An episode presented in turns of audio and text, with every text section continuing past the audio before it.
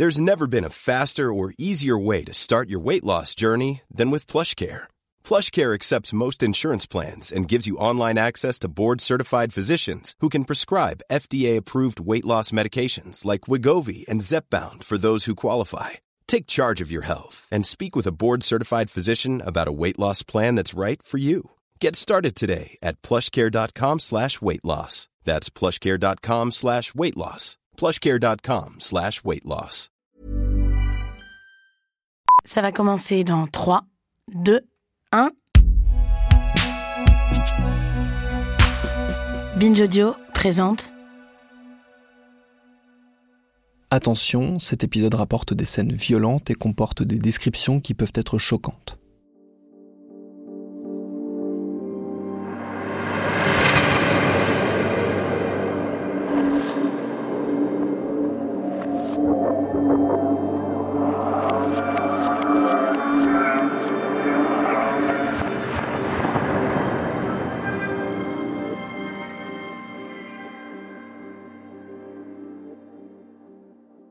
Syrie entre dans ma vie au moment, bah, c'est les révolutions arabes. Euh, moi, je croyais vraiment pas qu'il allait se passer quoi que ce soit en Syrie, parce que euh, y avait cette dictature qui tenait le pays d'une main de fer. Et je me souviens, il y a cette une, je pense que c'était la une de Libération au moment des printemps arabes, qui sort avec les différentes photos des dictateurs, en fait des dirigeants de la région, et qui avait barré Moubarak, barré Ben Ali, et euh, les prochains, qui disaient les prochains, Kadhafi, Bachar al-Assad. Mais je me dis qu'il va rien se passer, que le pays va pas se soulever. Et en fait, j'avais tort.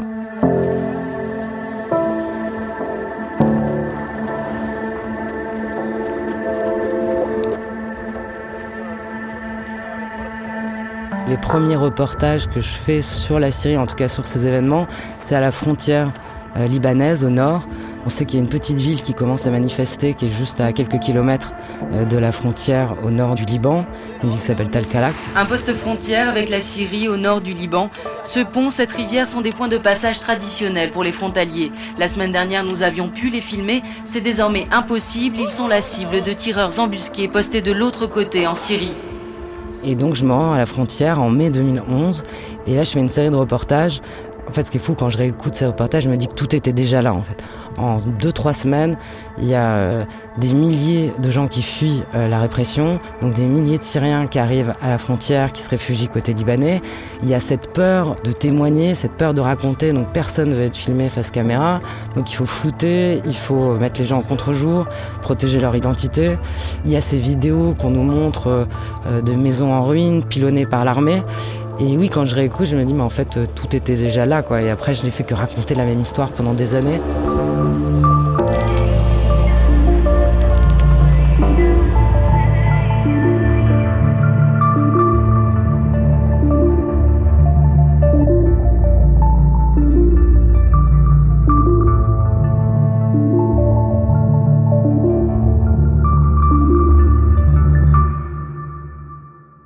C'est les premiers reportages, euh, mais c'est à la frontière. Je suis pas encore en Syrie.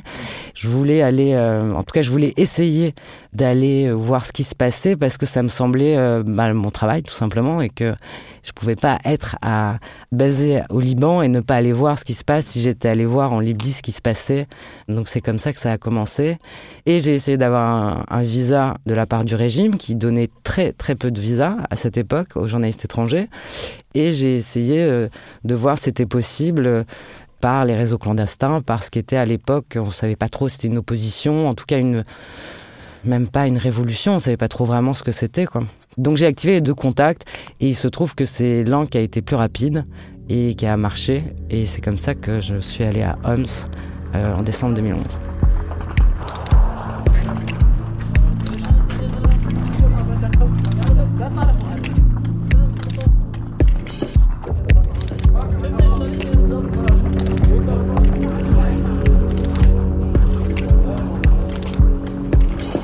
On passe beaucoup, beaucoup, beaucoup de temps à attendre.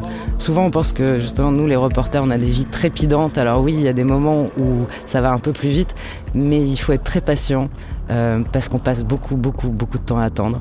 Donc là, euh, en l'occurrence, comment on fait? En fait, je travaille avec un confrère et ami euh, d'une radio. Donc on fait équipe là-dessus, donc on active tous les deux nos réseaux.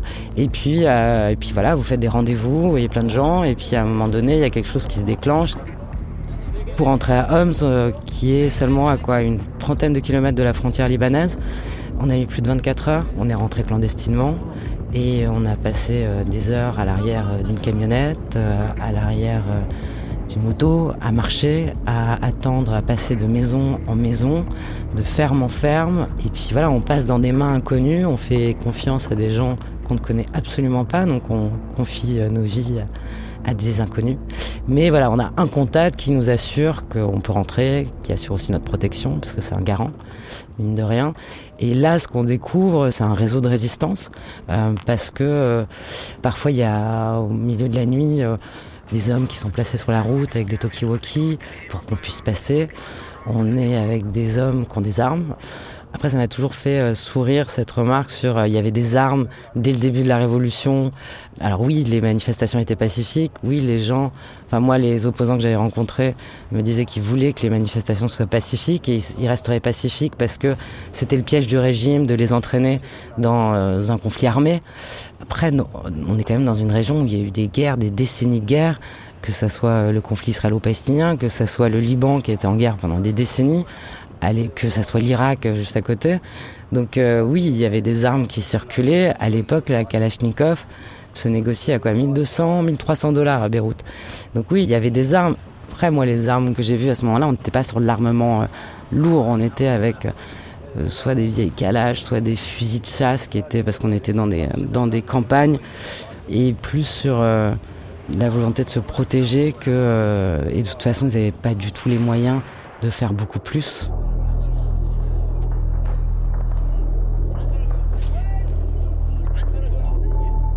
On arrive à Homs, on est sur euh, des quartiers qui sont assiégés depuis euh, des semaines, des mois, des gens qui coupent les arbres dans la rue pour pouvoir se chauffer parce qu'ils n'ont pas d'électricité. On est dans une forme de en fait de punition collective. Ce sont les quartiers qui ont manifesté et continuent à manifester à ce moment-là. Donc euh, ils sont punis pour ça. Il y a des, il y a des tanks au coin des rues. il y a des snipers qui sont positionnés en haut des immeubles et qui tirent sur les passants. La situation est sidérante. C'était très compliqué de travailler parce que on était là clandestinement, parce que euh, l'armée quadrillait la ville. Donc il y avait euh, plus de 200 checkpoints dans la ville.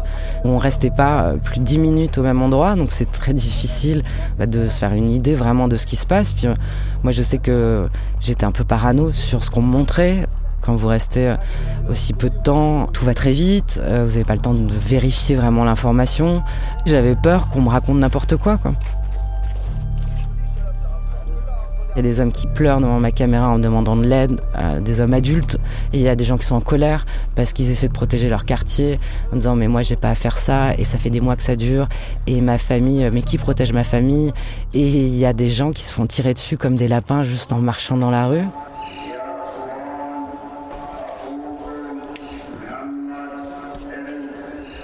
Le deuxième jour, un matin, il y a une, un chant qui sort de la mosquée. Je me dis, mais c'est pas leur quoi, ça.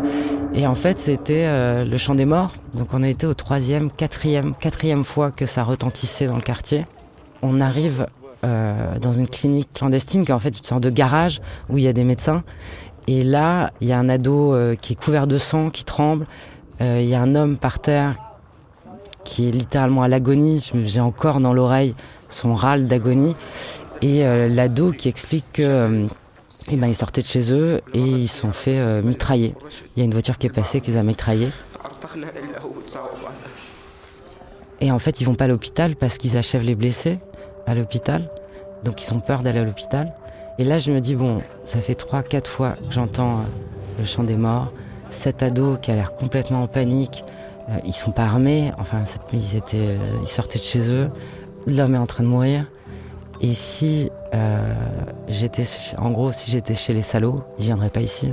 Il viendrait pas se faire soigner derrière une porte de garage où il y a juste, euh, il y a rien, il y a rien. Sinon, un infirmier ou quelqu'un qui peut éventuellement juste tenir euh, l'homme qui est en train de mourir.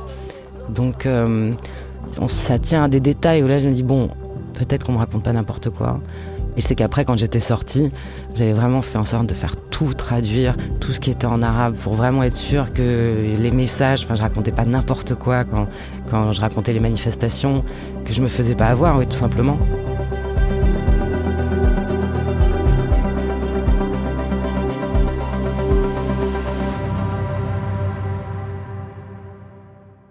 Toutes les histoires à hommes, c'était effrayant. Voilà. Juste dix minutes à un endroit, tout était effrayant.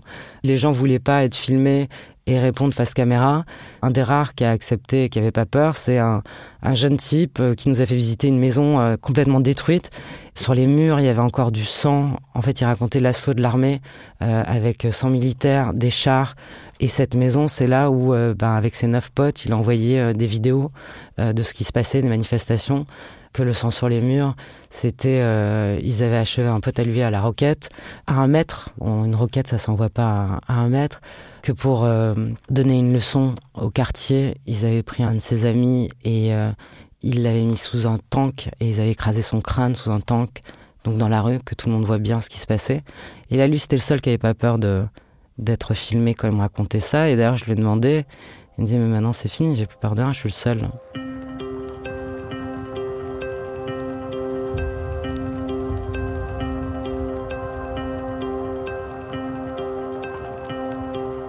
On sort d'un quartier euh, où les gamins chantent une chanson euh, pour en fait vraiment pour nous faire plaisir. Et juste au coin de la rue, eh ben, euh, il y a un cadavre qui a été jeté. Il y a des gens qui se cachent pour essayer de récupérer ce cadavre parce qu'en fait, quand ils avancent, il y a des snipers qui sont positionnés et qui tirent.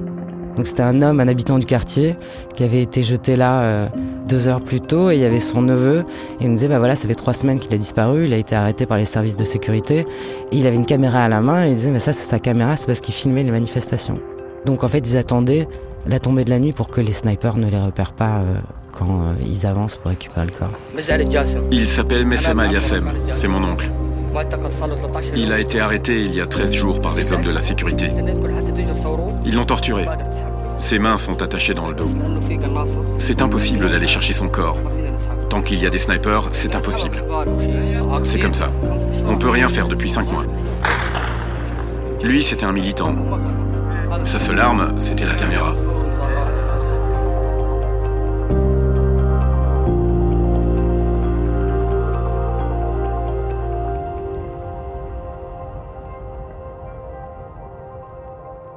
À ce moment-là, on est, oui, à un moment où il y a très peu de journalistes étrangers qui sont allés en Syrie, qui sont allés à Homs. Après, c'est, encore une fois, c'est que un endroit. Moi, j'avais pas prétention de dire c'est, il se passe tout ça en Syrie. C'est, c'est impossible. C'est, moi, j'ai vu un endroit et je raconte cet endroit-là. C'est tout ce que je peux faire.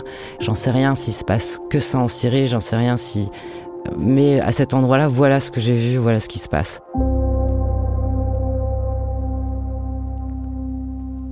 Les conditions, c'est on tourne un maximum, on diffuse pas sur place pour pas se faire repérer parce que c'est très dangereux. Je me souviens que euh, mon confrère radio voulait à un moment donné transmettre en direct parce qu'il y avait une énorme manifestation et qu'en fait on a dû partir plus tôt et quand deux mois plus tard j'ai entendu la journaliste britannique Mary Colvin qui transmettait en direct euh, ses reportages, je me suis dit qu'elle prenait un risque énorme parce qu'elle était repérée par le régime et le lendemain ils ont été tués avec le photographe euh, français euh, Rémi Hochlik. It's a complete and utter lie that they are only going after terrorists. There are rockets, tank shells, anti-aircraft being fired in a parallel line into the city. The Syrian army is simply shelling a city of cold, starving civilians. On reste le temps qu'il est possible de rester. Donc, donc finalement, ça a été quelques jours. On veut rester plus longtemps, mais au bout de quelques jours, on nous dit qu'il y a une offensive de l'armée qui va avoir lieu. Ça va fermer les accès, donc il vaut mieux qu'on sorte euh, plus tôt. On met 36 euh, heures à sortir. Euh. Il y avait une tempête de neige pour rejoindre Beyrouth. J'ai l'impression que c'était sans fin, quoi, que c'était c'était très très long comme euh, Beyrouth, le mot tabou c'était la Syrie. À ce moment-là, personne ne dit le, mot Syrie. Moi, j'avais dit à personne euh, que j'y allais, sauf à des personnes qui pouvaient assurer, euh, s'il se passait quelque chose, le relais. Mais donc personne savait autour de moi que j'étais partie, mes amis. Donc c'est certain quand on vous envoie des messages et qu'on vous dit bah on boit un verre, t'es où? Bon bah c'est un peu curieux parce que vous répondez pas ou vous répondez à côté, où il faut travailler avec des gens de confiance, par exemple sur la traduction, euh, et des gens qui vont pas dire où vous avez été. Et après, vous passez des, euh, des jours enfermés à produire, euh, à éditer, à monter les reportages, et puis après ils sont diffusés tout simplement. On a ramassé ça. C'est une douille d'un calibre 23 et ça vient d'Iran. C'est bien la preuve que Bachar a donné l'ordre de tirer sur la population. À l'entrée du quartier, l'artillerie lourde. Deux chars montent la garde. C'est l'armée du régime, l'armée qui terrorise, l'armée qu'il faut fuir à tout prix.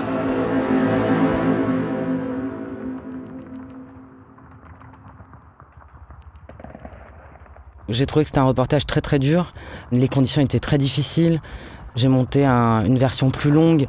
Je pense que, enfin, le rédacteur en chef, quand il avait relu mon texte, je pense que j'avais écrit 20 fois le mot terreur. Euh, donc, euh, j'avais trouvé que c'était euh, très très dur, très très compliqué, très très dangereux, c'est sûr. Ça ressemblait pas du tout à la Libye. Donc, on était dans autre chose. Et j'avoue que j'avais des confrères et des consoeurs qui me contactaient pour avoir les contacts, pour pouvoir y aller et qu'en fait c'était des conditions de reportage ou un reportage que je souhaitais ni à mes ennemis ni à mes amis.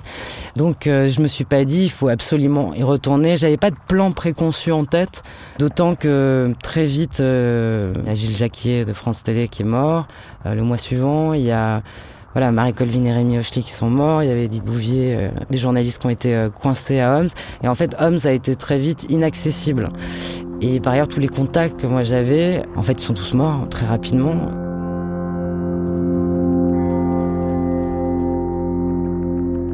À l'époque, tout allait très vite. On n'avait pas du tout cette notion de ça va durer des années. Moi, par exemple, j'ai filmé ben, toute cette route pour aller à Homs et pour en sortir.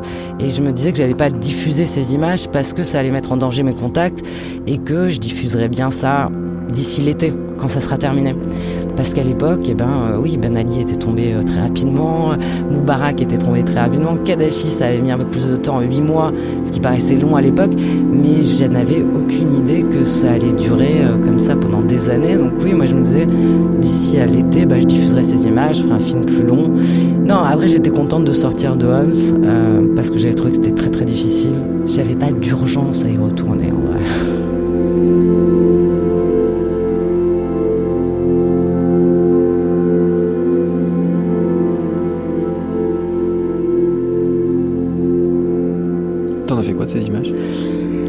Finalement, les, images de cette route, euh, bah, la guerre n'est pas terminée, elle n'a jamais été terminée, donc euh, ces images n'ont jamais été diffusées. Il y a beaucoup de choses que, que j'ai jamais diffusées parce que il fallait pas mettre en danger des contacts ou parce que les projets n'ont pas abouti. Peut-être qu'on est plus marqué d'ailleurs par les histoires ou les images, l'histoire qu'on raconte pas ou qui sont pas diffusées ou les images qu'on n'a pas prises parce que parce que c'était indigne de les prendre peut-être, ou il fallait tendre la main ou tenir la main à quelqu'un qui était en train de mourir plutôt que de le filmer.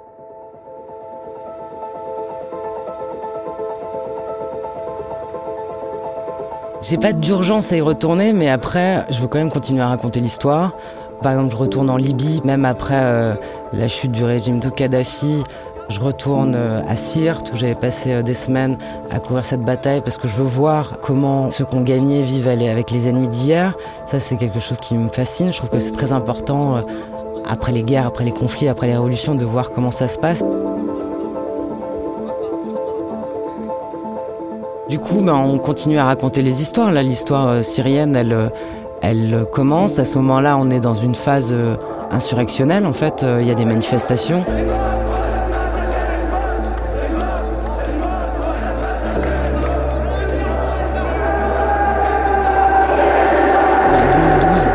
Ce qui va se passer, c'est qu'en fait, il y a une armée libre qui se constitue, il y a des gens qui désertent, il y a des civils qui prennent les armes au fil des mois. Et en juillet 2012, je suis à Beyrouth. Et là, il y a cette rumeur que le régime va tomber. Je vois arriver plein de journalistes euh, des rédactions françaises, qu'on appelle les envoyés spéciaux, qui veulent absolument aller euh, arriver à Damas, passer clandestinement. Moi, j'ai des contacts, euh, des infos que c'est possible, qu'il y a aussi une offensive qui va être lancée sur Alep, la deuxième ville du pays au nord, et que là, il y a un moyen de passer.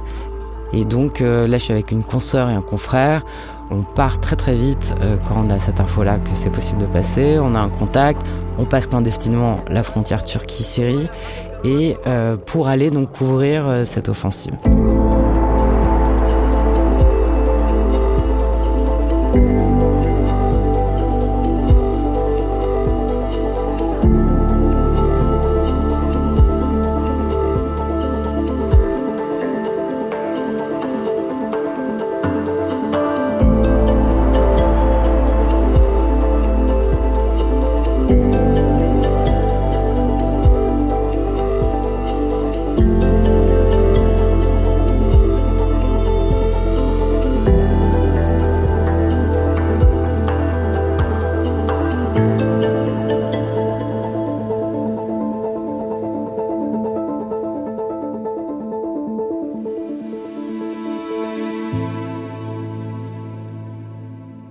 À suivre.